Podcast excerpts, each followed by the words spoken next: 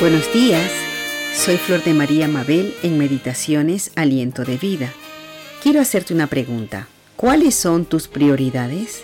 Quizá nunca te has puesto a pensar en esto o quizá sí te has hecho esta pregunta alguna vez. Puede que tengamos claro el orden en el cual deben ir las cosas, tener en claro qué es o qué debe ser lo más importante para nosotros. ¿Qué ocupa el primer lugar en el uso de mi tiempo? ¿Qué ocupa el primer lugar en mis pensamientos? ¿O qué es lo que influencia en mí a la hora de tomar decisiones o acciones importantes en mi vida?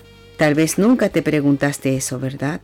Pero te aseguro que es muy necesario que te replantees el orden de tus prioridades. Vamos a ver lo que nos dice la palabra de Dios en cuanto a prioridades en el uso del tiempo y prioridades en cuanto a acciones o decisiones. En el libro de Efesios capítulo 5, versos del 15 al 17 dice, Mirad pues con diligencia cómo andéis, no como necios, sino como sabios, aprovechando bien el tiempo, porque los días son malos. Por tanto, no seáis insensatos, sino entendidos de cuál sea la voluntad del Señor.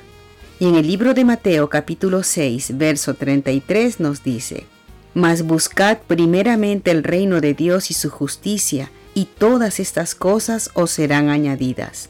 Estos versículos nos hablan claramente de que no podemos desperdiciar nuestro tiempo, sino que debemos usarlo sabiamente. Es el tiempo que Dios nos ha dado y debemos aprovecharlo de la manera correcta, buscando primeramente el hacer la voluntad de Dios, conocer qué es lo que el Señor quiere enseñarnos y vivir de la manera que nos enseña en su palabra. Nuestra prioridad, según estos versículos, es buscar el agradar a Dios haciendo lo que es bueno delante de sus ojos, y Él nos concederá todo aquello que sabe que necesitamos. Ahora ya sabemos que nuestra prioridad es poner al Señor en el primer lugar de nuestra vida y buscar hacer su voluntad.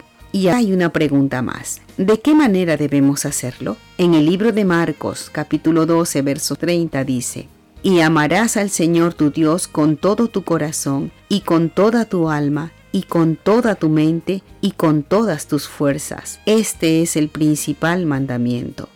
Eso lo dijo nuestro Señor Jesús.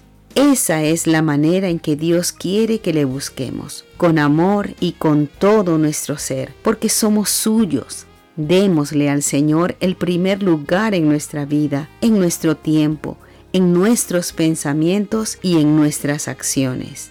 Que el Señor tu Dios, mi Dios, sea nuestra prioridad. Hasta otro día.